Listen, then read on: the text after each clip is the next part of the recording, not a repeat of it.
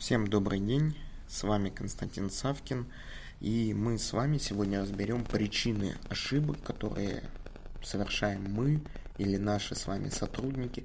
Мы с вами попробуем именно проанализировать то, почему все-таки мы совершаем ошибки и как можно эти ошибки использовать, как бы это не банально и не просто звучало.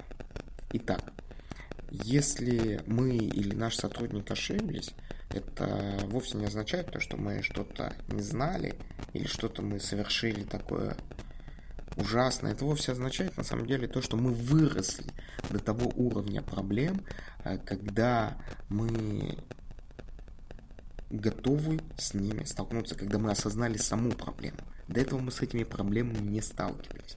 И вот здесь вот внутри себя нужно сказать то, что на самом деле любые ошибки, они допустимы. Ошибки означают то, что наша система стала совершенней, то, что наш стиль работы стал совершенней, то, что мы вышли на новый уровень. И на этом новом уровне необходимо пересмотреть. Возможно, пересмотреть наши ценности, возможно, пересмотреть наш стиль, возможно, пересмотреть какую-то методику, возможно, пересмотреть какие-то алгоритмы. Но сам по себе факт ошибки означает повод остановиться, задуматься и провести рекогносцировку.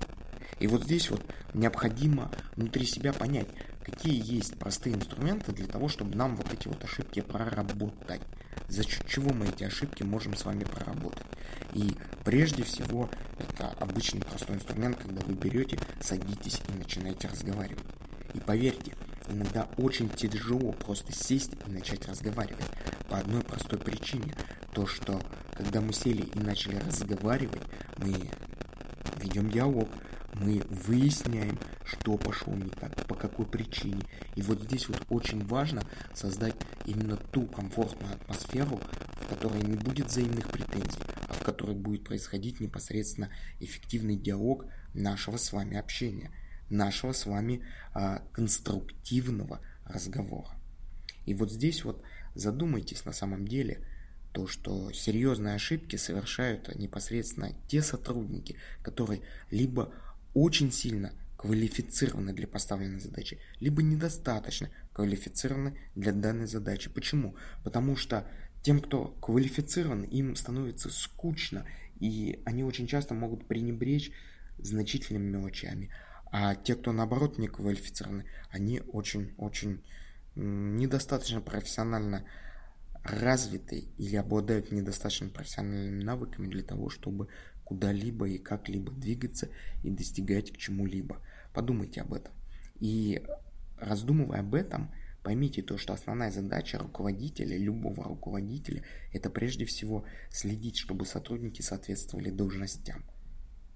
Это может оказаться очень-очень банально, но по факту люди находятся не на тех должностях очень часто или с, работают абсолютно не с той информацией, или же не было значительной вводной частью, подчеркивающей важность выполняемой работы, подчеркивающей именно объединение ценностями, которые позволяют людям в конце концов достигать определенного результата.